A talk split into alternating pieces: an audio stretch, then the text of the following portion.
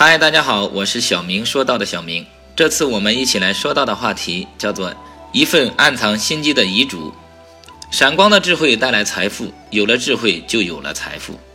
犹太富翁波普尔在病入膏肓之际口述遗书，让人执笔带录：“我儿尤迪亚，我仅将全部财产留给送遗书给你的忠实奴仆，你只可以从我的所有物中选择一项。”波普尔不久便与世长辞了。按照他的遗嘱，奴仆无可争议地获得了财产继承权。奴仆兴冲冲地将遗书送至拉比手里，然后同拉比一起去找波普尔的儿子。拉比对波普尔的儿子尤迪亚说：“令尊已将所有的财产送给送遗书给你的那个忠实的奴仆，你只能选择其中一件东西作为遗物，你自己随便选择吧。”尤迪亚不假思索地说：“我选择这个奴仆。”犹太人波普尔实实在在地使了一个小计谋。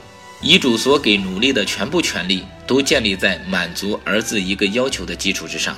前提一变，一切权利结成泡影。这样一个暗藏心机的活扣，是这个犹太人计谋的关键。这充分显示了犹太民族在订约守约方面的独特智慧。机智自古以来都是渡过难关、反败为胜、绝处逢生的利器。也正是凭借这种智慧，波普尔让儿子拥有了他全部的财产。感谢您的订阅和聆听，我是小明，我们下次再见。